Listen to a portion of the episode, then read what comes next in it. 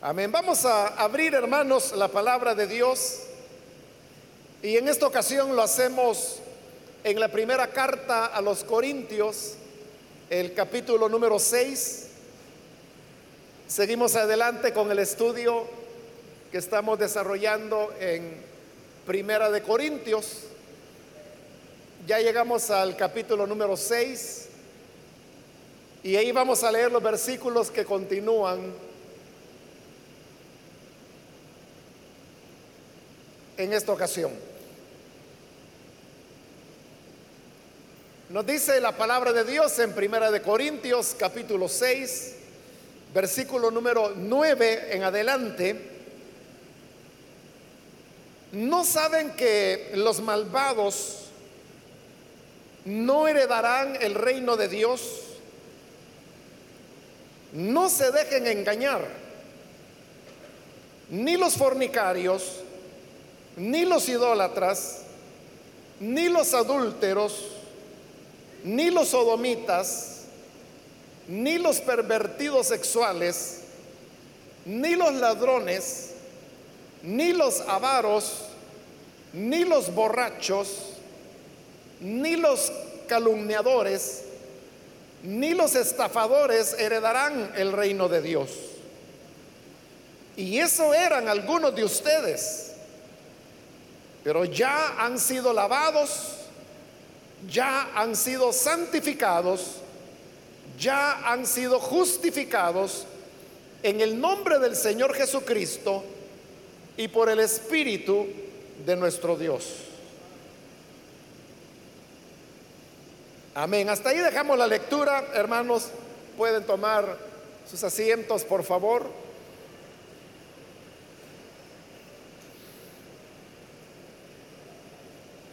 Hermanos, este día continuamos con el estudio de este fragmento que como expliqué en las últimas dos ocasiones corresponde a lo que se conoce como Corintios A.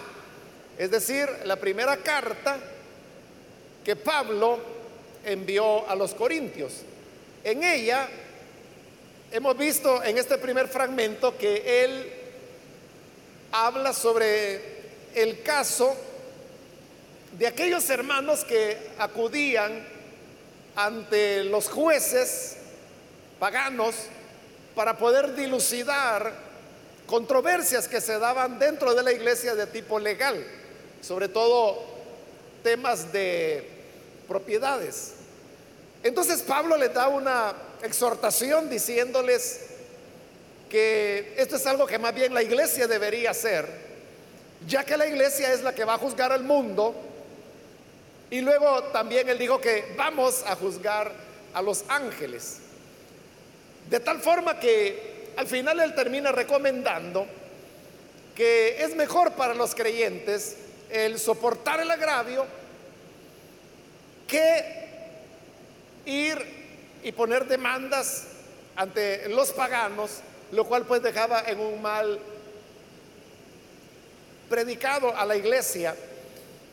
Y lastimosamente, dice Pablo, ustedes deberían más bien permitir ser defraudados que tener que recurrir a eso. Aunque lo ideal es que no deberían defraudar a nadie, pero no solamente lo hacen y cometen injusticias, sino que también lo hacen contra los hermanos. Entonces, como Pablo ha entrado a tocar aquí el tema de, del mal proceder de algunos cristianos, por eso es que se va a extender haciendo una lista de aquellos malos procederes que no deberían existir en la vida de un creyente. Y así es como en el versículo 9 comienza con una pregunta. Es una pregunta retórica porque lo que dice es, ¿no saben que los malvados no heredarán el reino de Dios? Es una pregunta retórica porque ellos lo sabían. Ellos sí lo sabían. Pero cuando él dice, no saben que los malvados no van a heredar el reino de Dios, lo está diciendo con cierta ironía porque los corintios estaban actuando como que si no lo sabían, cuando realmente sí lo sabían. Precisamente porque lo sabían es que él utiliza la pregunta retórica, no saben que los malvados no heredan el, reino de Dios. Ahora, las preguntas retóricas, como otras veces lo hemos explicado, en realidad no son preguntas, sino que más bien son afirmaciones. Por eso es que se le llama retóricas, porque es solamente desde un punto de vista retórico que se convierten en preguntas. Pero es el uso de ese recurso para afirmar una verdad. La verdad que Pablo está afirmando es que los malvados no heredarán el reino de Dios. ¿Por qué no lo van a heredar? Porque es un choque de valores y de formas de ver la vida y de vivirla. El reino de Dios establece valores que son los que Jesús enseñó con su vida, con su conducta, con sus posturas y con ciertos sermones, en especial el que conocemos como el Sermón del Monte y su equivalente del Sermón del Valle en el Evangelio de Lucas. Entonces, esto nos presenta la vida de los seres humanos en una dimensión totalmente diferente a cómo comúnmente se la concibe o se la vive. Pero el malvado es alguien que tiene valores totalmente opuestos, es lo contrario. Y como Pablo también lo dice en otra parte, no puede haber comunión entre la luz y las tinieblas, porque son valores opuestos. Y por eso es que un malvado, que por el hecho de ser malvado, está en oposición a los valores del reino de Dios, ¿cómo va a heredar ese reino? Si él no tiene parte y no tiene cabida dentro de ese reino, no porque el Señor le esté cerrando la puerta, sino que porque él pertenece a una dimensión totalmente diferente a la del reino de Dios. Pero él luego va a explicar quiénes son los malvados.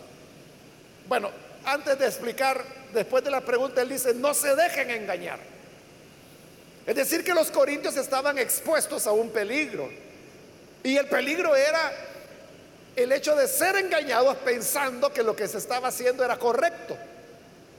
Como el tema que él acaba de tocar, en donde los hermanos defraudaban a otros, y no solo los defraudaban, sino que llevaban los casos ante los paganos. Es decir, estaban actuando injustamente. Pero el ser injusto es algo que choca con los valores del reino de Dios. Y por eso es que él dice, no se dejen engañar. Es decir, en esto nosotros tenemos que tener total claridad de cómo es que las cosas van a funcionar. Y por eso él hace la lista de aquellos perfiles que están en contra de los valores del reino de Dios. Y comienza en el versículo 9 diciendo, ni los fornicarios, ni los idólatras, etcétera, no van a heredar el reino de Dios. Pero comienza hablando acerca de los fornicarios. Para los corintios, y principalmente en la ciudad de Corinto. El tema de la fornicación era lo normal, la vida normal. Como bien se sabe, hermanos, fornicación, en el griego es una palabra, es la palabra porneia, y porneia originalmente se usaba exclusivamente para el ejercicio de la prostitución, ya fuera que tuviera una connotación sagrada o religiosa, o que fuera la pura prostitución de carácter comercial. Entonces, por ella se refería a involucramiento en actividades de prostitución. Pero esto dentro de el mundo greco-romano era una práctica vista con absoluta normalidad. De tal manera que cuando Pablo aquí dice que los fornicarios no van a heredar el reino de Dios, esto les provocó muchas preguntas a los corintios. Y son las preguntas a las cuales Pablo responderá en Corintios B, que se va a reanudar a partir del versículo 12 de este capítulo 6. Pero note que después del capítulo 6 viene el capítulo 7. Y en el 7 es donde vamos a encontrar las respuestas a las preguntas que los corintios le formularon a Pablo. Es decir, como aquí estamos en Corintios A, la primera carta, donde Pablo les está diciendo que los fornicarios no van a, heredar el reino de los cielos. Eso no lo van a entender los corintios. Y entonces los corintios escriben una carta en respuesta a Corintios A que va a llegar a Pablo que todavía está en Éfeso. En esta carta, que esa se perdió porque no era de un hombre de Dios, era de los hermanos de Corinto. Le formulaban preguntas acerca de este tema de las relaciones sexuales, porque ellos no entendían que era aceptado y que no. Cuando Pablo dijo que los fornicarios no van a entrar en el reino de los cielos, ellos decían, ¿cómo quedamos? Y en base a las respuestas que Pablo da, uno puede deducir cuáles eran las preguntas que los corintios le hacían. Ahí es cuando Pablo escribe Corintios B, donde da las respuestas. Por esas respuestas de Pablo, hoy sabemos que, por ejemplo, una pregunta que los corintios hacían era que si los cristianos podían tener relaciones sexuales. Esa era una pregunta, por ejemplo. Entonces uno se queda, ¿y por qué preguntan eso? Porque Pablo les está diciendo aquí en Corintios A que los fornicarios no van a heredar el reino de los cielos. Pero para ellos ser fornicario era tener relaciones sexuales. Obviamente que eran relaciones sexuales totalmente desordenadas. No solamente eran las relaciones que un esposo tenía con su esposa, lo cual existía, ¿no? Pero por ejemplo, la infidelidad era un tema muy usual. Y como le he dicho, principalmente en Corinto. Cuando hicimos la introducción al estudio de la carta, recordará que hablamos como Corinto era un doble puerto. Y por lo tanto, allí había mucha relajación moral. Y por eso es que los antiguos utilizaban la expresión corintizar para referirse a pervertir a una persona. Entonces, para ellos Corinto era un sinónimo de perversión. Lo que había entre las personas era, hermano, todo tipo de desorden sexual pero que ellos lo veían con absoluta normalidad. Lo veían con tanta normalidad que cuando Pablo les dice que los fornicarios no van a heredar el reino de los cielos, entonces ellos se quedan sin entender. Y por eso le preguntan, ¿pueden los cristianos tener relaciones sexuales? Y Pablo les dará la respuesta que las veremos más adelante. Preguntan entonces, los cristianos se pueden o no se pueden casar.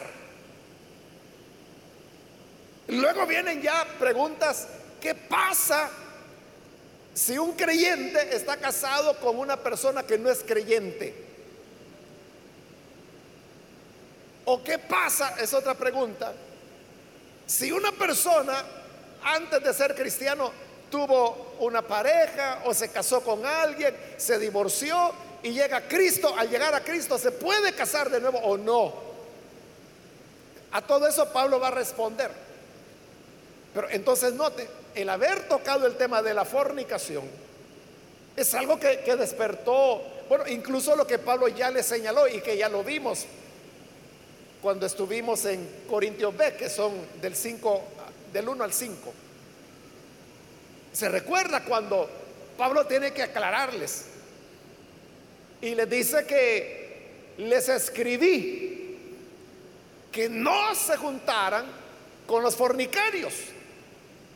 Pero quiero que entiendan que no me referí a los fornicarios en general, porque en tal caso tendrían que salir del mundo. Me refería a aquellos que llamándose cristianos fueran fornicarios. Pero Pablo está haciendo ahí alusión que a una carta anterior les había dicho eso. Esa carta anterior es Corintios A, la que estamos viendo en este momento. Y aquí lo tiene, aquí donde se los está diciendo.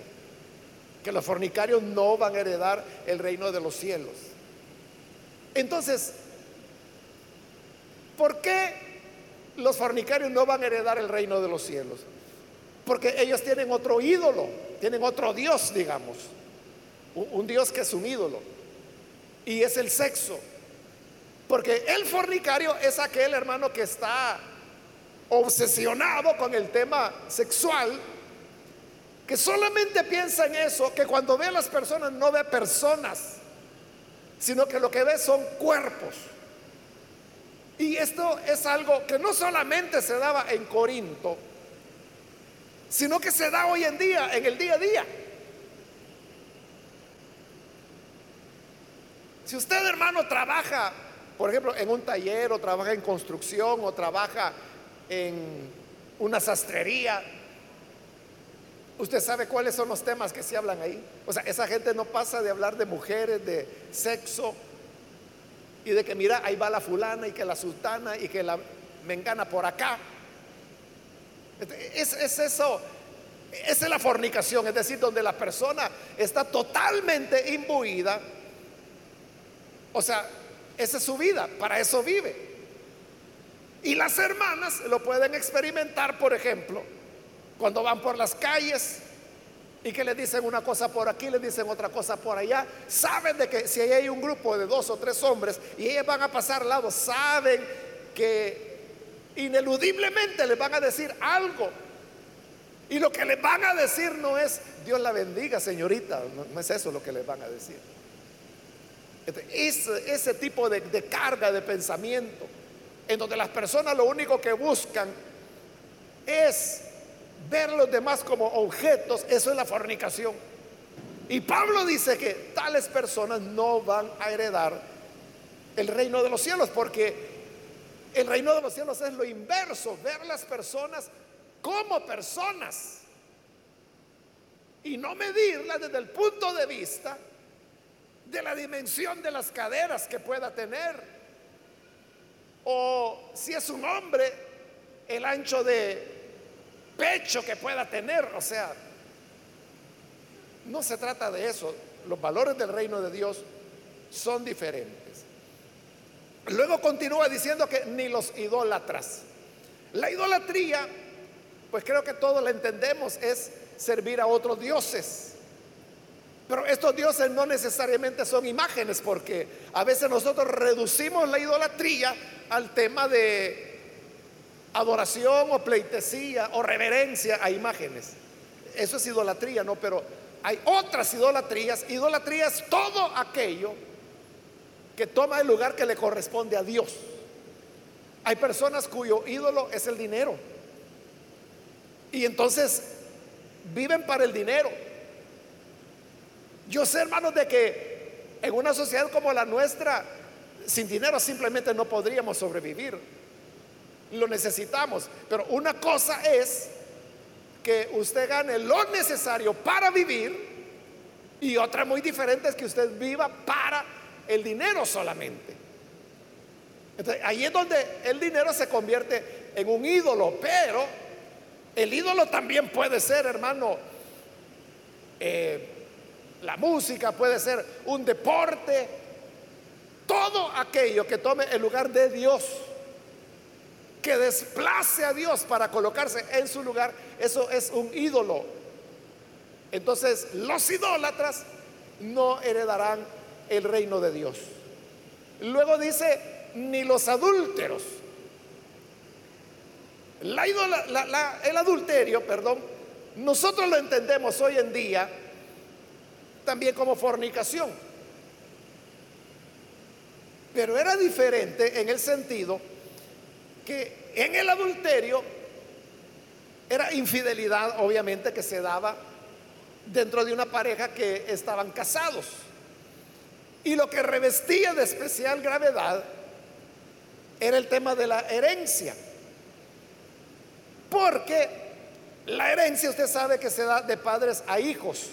Y por eso es que tenía una mayor condena la infidelidad de la mujer que la infidelidad del hombre.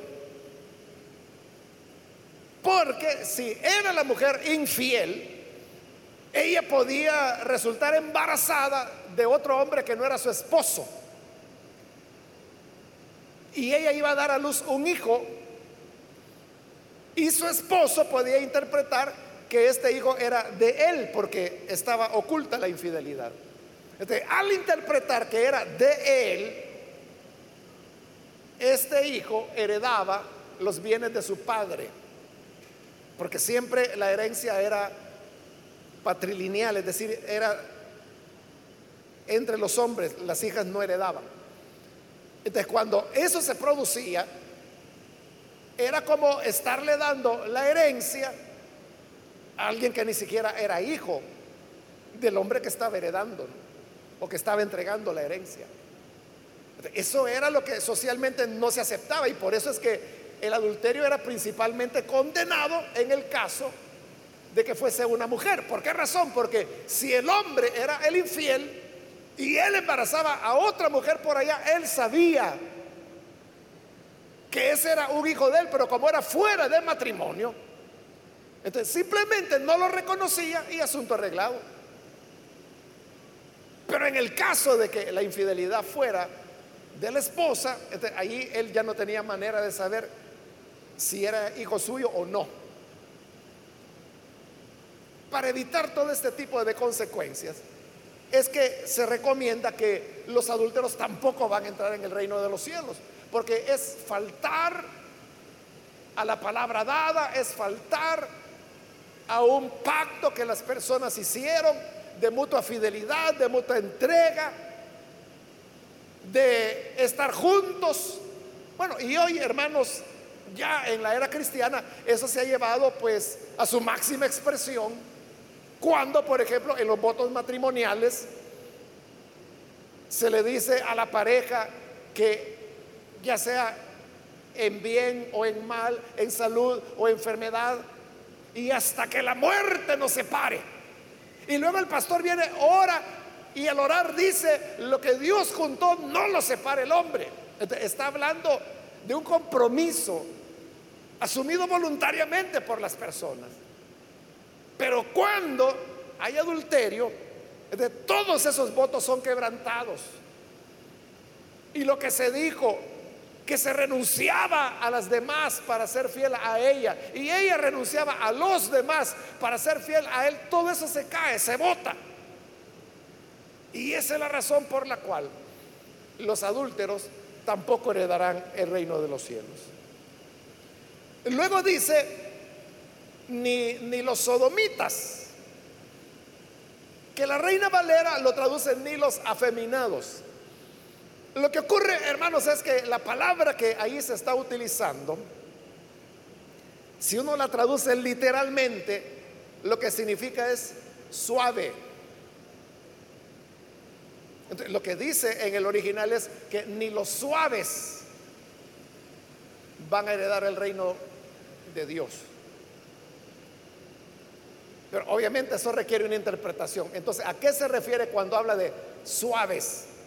Era, hermanos, el apelativo que se le daba a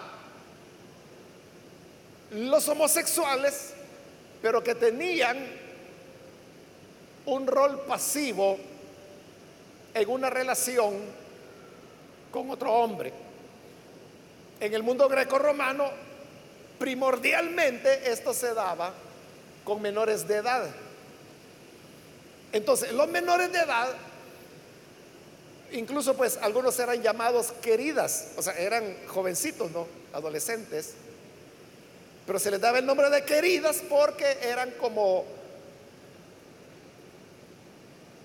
jóvenes que se entregaban a la promiscuidad sexual de carácter homosexual Y entonces tenían un amante, pero hombre.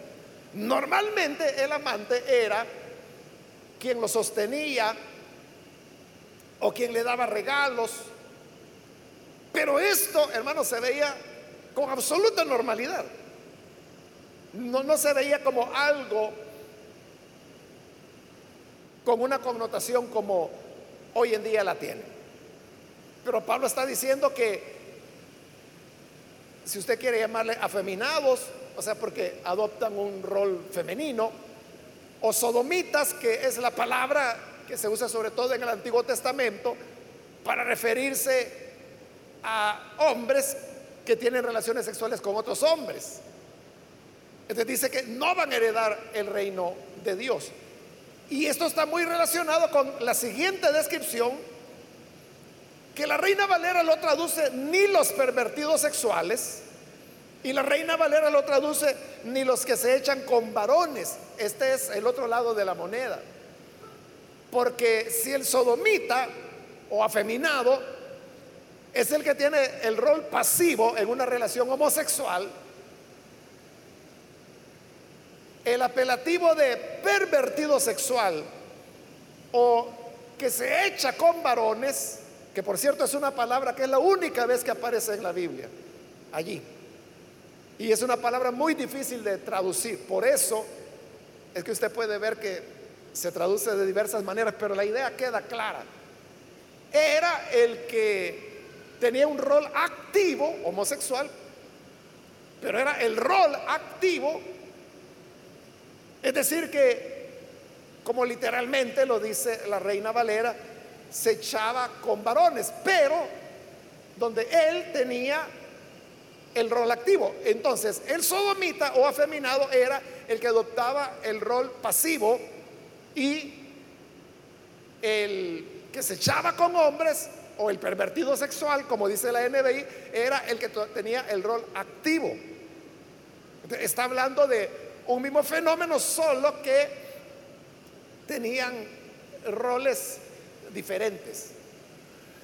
Ahora, esto, hermanos, es importante porque usted puede ver que es un pasaje de la Biblia en donde está hablando del tema de la homosexualidad, sea pasiva o activa, dentro de un contexto de pecados donde se está hablando de fornicación, donde se está hablando de idolatría, donde se está hablando de adulterio y se va a seguir hablando de ladrones, de avaros, de borrachos, de calumniadores. Dentro de ese contexto pone el tema de la homosexualidad.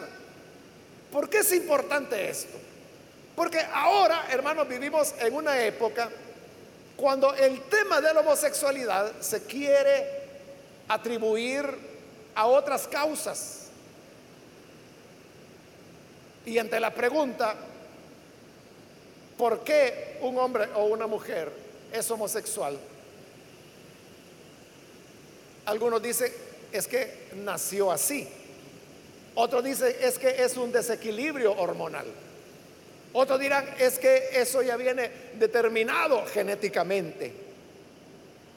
Hay una serie de explicaciones que se quieren dar, pero que llevan un propósito y el propósito es mostrar que una conducta homosexual es tan natural como cualquier o como la, expresión sexual heterosexual.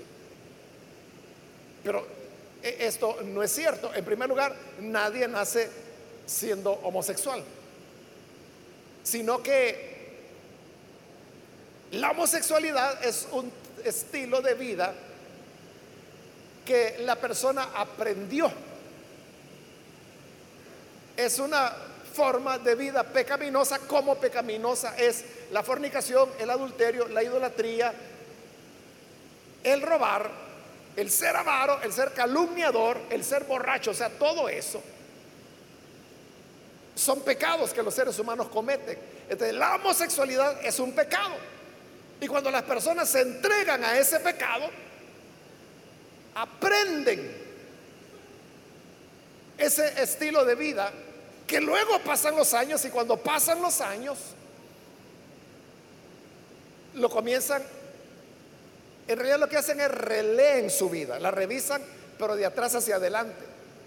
Entonces dice, es que yo me recuerdo que, que desde que era niño, puede decir un hombre homosexual, a mí nunca me gustaron las niñas, a mí siempre me gustaron los hombres, pero no es cierto. Lo que pasa es que hoy está leyendo ya desde su contexto, ya como adulto, y de toda la práctica que ha llevado.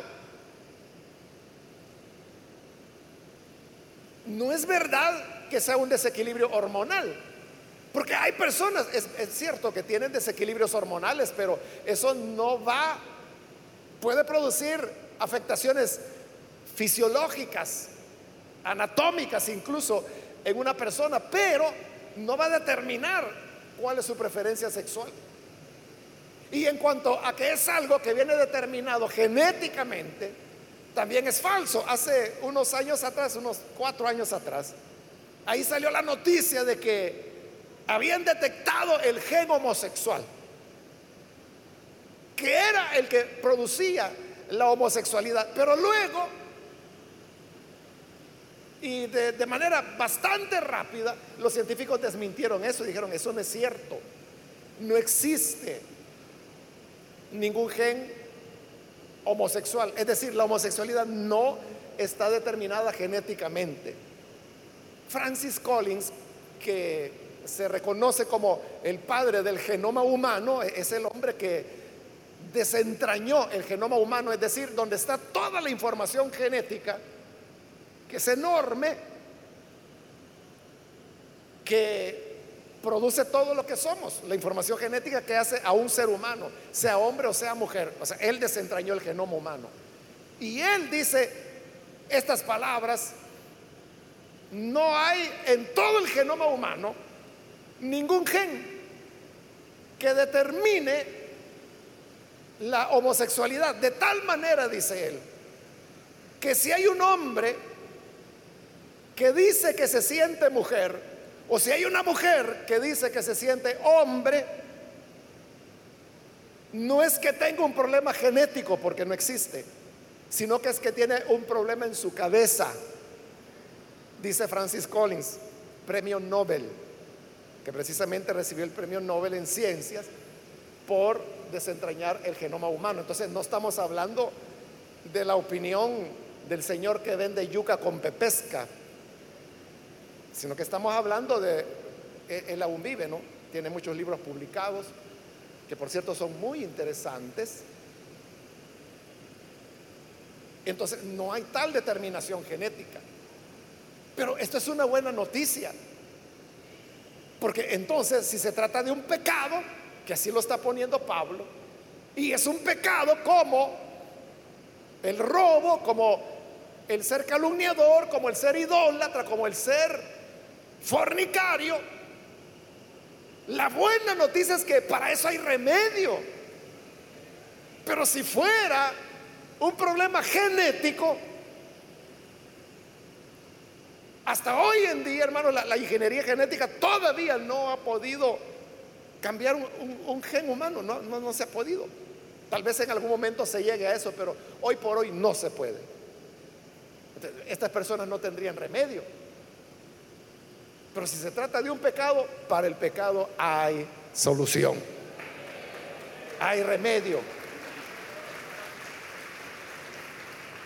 Así como el adúltero o el fornicario. El, fornicario no puede decir, eh, es que mire, lo que pasa es que yo genéticamente estoy inclinado a que toda mujer que se me pone enfrente arraso con ella. No, no es que esté determinado genéticamente, es que él se habitó, él aprendió ese estilo de vida. Él aprendió a respetar a las mujeres, a verlas no como personas, sino que como cuerpos. Igual eh, el adúltero no puede decir, es que mire, es que yo soy adúltero porque fíjese que las hormonas me fallan. No, e, eres adúltero porque aprendiste a ser desleal, porque aprendiste a ser infiel. Entonces, son pecados que el Señor condena, pero que al mismo tiempo nos da esperanza, que es hacia eso a donde Pablo nos lleva. En el versículo 10 dice, ni los ladrones, yo creo que pues ahí no hay donde perderse, todos entendemos que es un ladrón. las leyes hacen una diferencia entre lo que es un robo y lo que es un hurto. El robo es cuando media algún tipo de fuerza y usted se entera que le han robado. un robo puede ser que le ponen la cuchilla o lo amenazan con un arma o que le arrebatan algo a la fuerza. Ese es un robo. El hurto es cuando usted no se dio cuenta. Es cuando le sacaron la cartera y hasta que llegó a casa se dio cuenta. Pero no lo advirtió. Pero cuando Pablo habla aquí de los ladrones, se está refiriendo ya sea que sean robos o que sean hurtos. Es lo mismo, pero los ladrones no van a heredar el reino de Dios. Luego dice, ni los avaros. Y aquí Pablo está haciendo referencia al tema que él tocó anteriormente, que era cuando un hermano defraudaba al otro. Es que eso era como robarle al otro. ¿Y por qué lo hace? Por avaricia ¿Y por qué iban delante de los paganos para discutir sobre temas de propiedades? Porque eran ávaros. Por eso es que Pablo dice que ni los avaros van a heredar el reino de Dios, les está advirtiendo. Y por eso es que les hizo la pregunta, que no saben que los malvados no van a heredar el reino de Dios. En cambio, el Hijo de Dios, el que vive en los valores del reino, Pablo le dice, ¿por qué mejor no aceptas el, el agravio? ¿Por qué mejor no aceptas el quedar defraudado? Porque eso es lo que es más acorde al reino de Dios. Pero el ladrón y el avaro jamás lo van a hacer. Ese quiere más, por las buenas o por las malas. Por eso les advierte que van a quedar fuera del reino de Dios. Luego dice, ni los borrachos. Igual creo que ahí, hermanos, no hay donde perderse. El borracho es aquel que se le pasa las manos con el licor, con la copa, que pierde el sentido. Igual no heredará el reino de Dios. Usted sabe que hay una línea que enseña que el borracho, algunos dicen, ese no es un vicio, es una enfermedad. Y no hay duda que cuando una persona es un alcohólico, no hay duda que su cuerpo desarrolla una dependencia alcohólica, pero no es que la enfermedad lo llevó a consumir alcohol, es lo inverso. Por consumir alcohol, él desarrolló una dependencia alcohólica. Y esa dependencia alcohólica le puede producir afectaciones en su salud, enfermedades. Entonces, realmente el ser alcohólico no es una enfermedad, es un pecado. Pero repito, esa es una buena noticia, porque si se trata de pecado, hay salida, hay remedio para el pecado. Luego dice, ni los calumniadores. El calumniador es el que levanta una falsedad en relación a otra persona. Daña la dignidad de esa persona diciendo mentiras. Esa es una calumnia. los calumniadores tampoco entrarán en el reino de Dios. Es decir, uno no puede decir, es que mire, hay pecados que son pecadotes y hay pecados que son pecaditos. Entonces, ser adúltero, ese es pecadón. Pero hablar mal del hermano, ese es pecadito porque usted sabe la lengua se le suelta a uno. Pero Pablo lo pone igual. El fornicario no heredará el reino de los cielos, pero el calumniador tampoco. Por eso tenemos que tener cuidado. Si usted no le consta que una persona dijo o hizo algo, entonces lo mejor es guardar silencio, porque a usted no le consta. Y puede ser una calumnia, o puede ser que usted está creando la calumnia. Hay personas que crean la calumnia. Hay personas que dicen, es que mire, por aquí pasó fulano y ni me saludó. Ese sí que es un orgulloso. Y, ahí comienza la calumnia. Y quizás lo que pasó es que la persona ni le vio. Usted no sabe si esa persona tiene miopía, por ejemplo. Hay personas que tienen miopía y que no lo saben. Porque nunca han tenido oportunidad de ir donde un oculista que les haga un examen y que le diga, oiga, usted tiene solamente el 30% de su visión.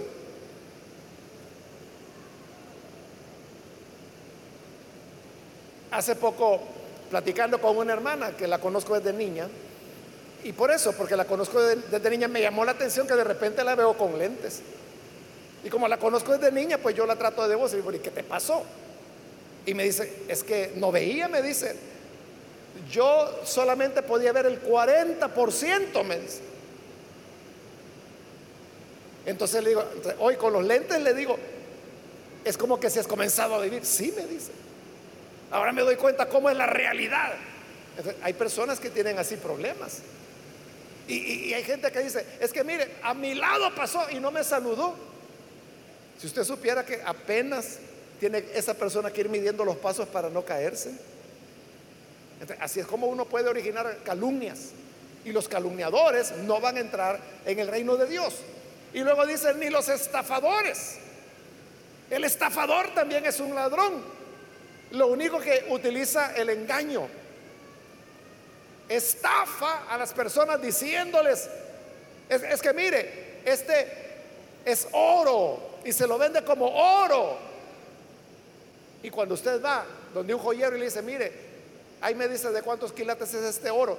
No, hombre, si este es bronce. lo estafó, lo engañó. Igual pues que le pueden vender algo que no sirve o le venden un carro por una cantidad que realmente no la vale. Todo eso es estafa. Ninguno de los que hacen esto heredarán el reino de Dios. Pero ahora aquí viene la buena noticia. El versículo 11 dice Pablo, y eso eran algunos de ustedes. Entonces, mire de dónde Dios había sacado a los corintios. Los había sacado de la fornicación, los había sacado de la idolatría, los había sacado del de, adulterio, los había sacado de la homosexualidad pasiva y de la homosexualidad activa. Los había sacado de ser ladrones, del robo, de la avaricia, de las borracheras, de las calumnias, de las estafas. De ahí el Señor los había sacado. En el pasado, hermanos, nosotros podríamos haber sido cualquiera de esas cosas o varias de esas cosas. Pero, dice el versículo 11, ya han sido lavados. Eso es lo primero, que cuando venimos a Jesús, cuando hay un arrepentimiento en nosotros, el pecado puede ser tan oscuro como la descripción que Pablo ha hecho. Pero lo primero que el Señor hace es que nos lava. Y nos lava con la sangre que Él derramó en la cruz, en el monte de la calavera. Nos lava. Quedamos limpios. Y no solamente nos lava, sino que dice, ya han sido santificados. Es decir, Dios nos pone aparte, nos declara santos, porque eso es lo que significa etimológicamente la palabra santificar, poner aparte. Entonces Dios nos separa y nos separa para que, para su uso, llegamos a convertirnos en instrumentos de Dios llegamos a ser piedras vivas del este, de este edificio que se llama la iglesia, que es donde mora el Espíritu de Dios. Llegamos a convertirnos en miembros del cuerpo de Cristo, en sus manos, en sus pies, en sus ojos, en sus oídos, en sus labios, porque hemos sido santificados. Pero luego dice, ya han sido justificados. Eso habla que delante de Dios no somos más culpables, sino que por la sangre del Hijo de Dios quedamos justificados. Y justificados es cuando Dios nos ve como que si ese pasado nunca existió. Es la promesa que Él ha dado. Él dijo a través de los profetas, deshaceré como nube tus rebeliones. También dijo, arrojaré tus pecados al fondo del mar y nunca más me volveré a acordar de ellos. Porque estamos plenamente justificados delante de Dios. Entonces cuando el acusador, como lo dice Apocalipsis, el acusador de nuestros hermanos, que es Satanás, llega delante de Dios y dice, pero mira, si este fue un homosexual, este fue un adúltero, aquel fue un fornicario, este fue un ladrón, esta es una gran calumniadora. Entonces Dios dice, ¿quién? Ese que está ahí. No, Él es un santo. ¿Qué? ¿Vas a decir que no te recuerdas lo que antes hacía? No, porque arrojé sus pecados al fondo del mar, nunca más me volveré a acordar de ellos. Eso es ser justificados. Que ya no hay más condenación, sino que en Cristo hemos recibido perdón. Y Pablo dice, todo esto en el nombre del Señor Jesucristo y por el Espíritu de nuestro Dios. En el nombre del Señor Jesucristo, que fue el que murió por nosotros y derramó la sangre en la cual somos lavados. Y por el Espíritu de nuestro Dios, que es el que aplica ese sacrificio a nuestras vidas y nos transforma. Entonces hay buenas nuevas para el ladrón. Hay gente que dice que los ladrones no tienen remedio. Y que dicen que el que es ladrón se va a morir ladrón y nunca va a dejar de robar. Hay gente que así dice. Pero Pablo dice, es que eso eran ustedes, algunos de ustedes.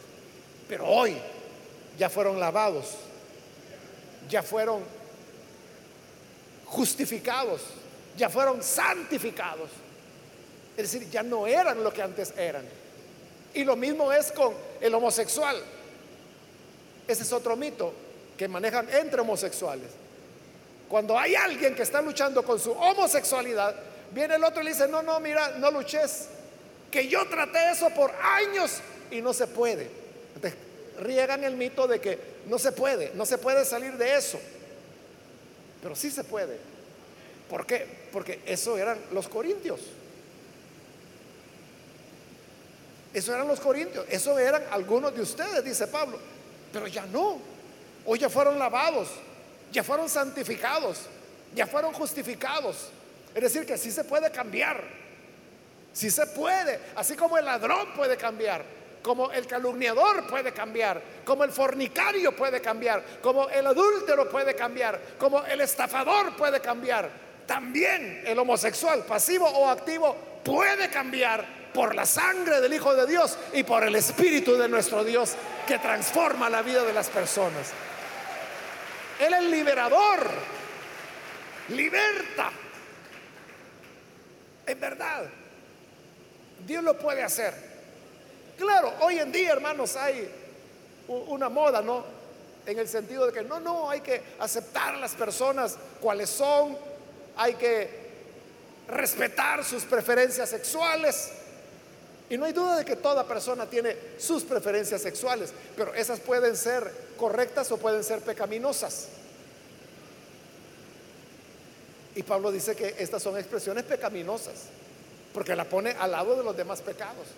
Pero como le digo, esa es buena noticia, porque entonces significa que hay remedio. Que Dios nos ayude, hermanos, para tener esa confianza y convicción que la gracia de Dios puede librarnos de cualquier pecado, de cualquier esclavitud. Que si usted se siente atado, encadenado, a algo que usted dice, es que yo he luchado tantas veces por librarme de esta situación. Puede ser un vicio, puede ser no sé qué. Pero usted dice, pero no puedo. Venga Jesús, el que viene al Hijo de Dios. Ahí está la sangre preciosa que nos lava, nos limpia, nos cambia. Hay homosexuales que llegaron a hacerlo porque fueron abusados de niños o de niñas. Y entonces eso provocó una perturbación en la construcción de su sexualidad, de tal manera que pueden haberse volcado la homosexualidad. Estas son personas doblemente heridas, doblemente dañadas. Pero Cristo también puede salvarles. También para ellos hay esperanza, hay liberación para ser verdaderamente lo que tú quieres ser y no lo que las personas te dicen que eres. Cristo vino para lavarnos, santificarnos y justificarnos. Y eso es lo que Él puede hacer con cualquiera, como lo hizo con nosotros, cuando venimos a Él. Venimos, hermanos, cargados de pecados, si no, no hubiéramos venido. Pero Él en su gracia nos acogió, nos lavó, nos santificó, nos justificó. En el nombre del Señor Jesús y por el Espíritu de nuestro Dios. Y aquí estamos, agradecidos que Él nos alcanzó con su gracia y su misericordia. Amén. Vamos a cerrar nuestros ojos y vamos a inclinar nuestro rostro. Quiero ahora hacer una invitación para las personas que todavía no han recibido al Señor Jesús como su Salvador. Pero si usted ha escuchado la palabra de Dios, y hoy necesita venir para recibir al Hijo de Dios. Y al igual que nosotros, ser lavado, ser santificado, ser justificado. Venga y le aseguro que Cristo no falla, Él es fiel. Cualquier persona que hoy necesita entregarse al buen Salvador puede ponerse en pie, por favor ahí en el lugar donde se encuentra, con toda confianza, póngase en pie para que podamos orar por usted. Hay alguien que necesita venir. Hágalo con toda confianza. Póngase en pie y con gusto nosotros oraremos por usted. Así es como el Hijo de Dios nos lavó nos santificó, nos justificó y así es como ahora tenemos paz y la seguridad que nuestros muchos pecados fueron lavados por la sangre que Él derramó. ¿Hay alguien? Póngase en pie. Le invito para que pueda venir. Muy bien, aquí hay una persona. Dios lo bendiga. Bienvenido. Alguien más que necesita pasar. Puede ponerse en pie para que oremos por usted. Venga, acérquese. Hágalo con toda confianza y con todo gusto nosotros oraremos por usted. ¿Hay alguien más que necesita venir al buen Salvador? Venga. Él no le va a reprochar nada no le va a echar en cara nada. Él simplemente quiere perdonar y lavar. Quiero invitar también si hay hermanos que se han alejado del Señor, pero hoy necesitan reconciliarse. De igual manera puede ponerse en pie. ¿Quiere reconciliarse? Póngase en pie para que oremos por usted. Venga ahora. Y con todo gusto vamos a orar por usted. Muy bien, aquí hay otra persona. Dios le bendiga, bienvenido. Alguien más que necesita pasar. Muy bien, aquí hay una joven. Dios la bendiga, bienvenida. Alguien más que necesita venir para estar a cuentas con el Señor. Póngase en pie. Y con todo gusto vamos a orar por usted. ¿Hay alguna otra persona?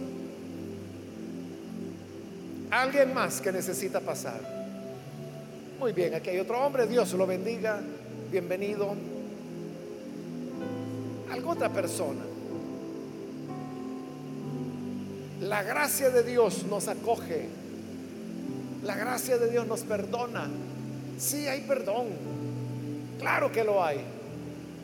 Venga con toda confianza. Póngase en pie y vamos a orar por usted.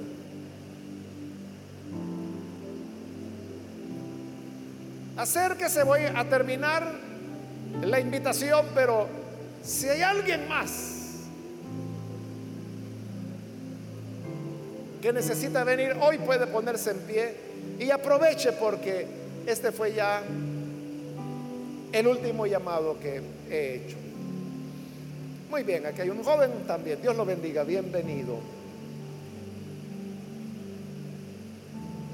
¿No hay nadie más?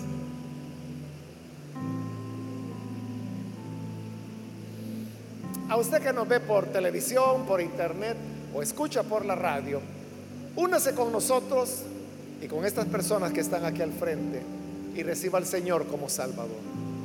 Señor, gracias te damos por cada persona que ha pasado, como también aquellos que a través de los medios hoy se están uniendo en esta oración para pedir perdón porque están arrepentidos y porque tu sangre preciosa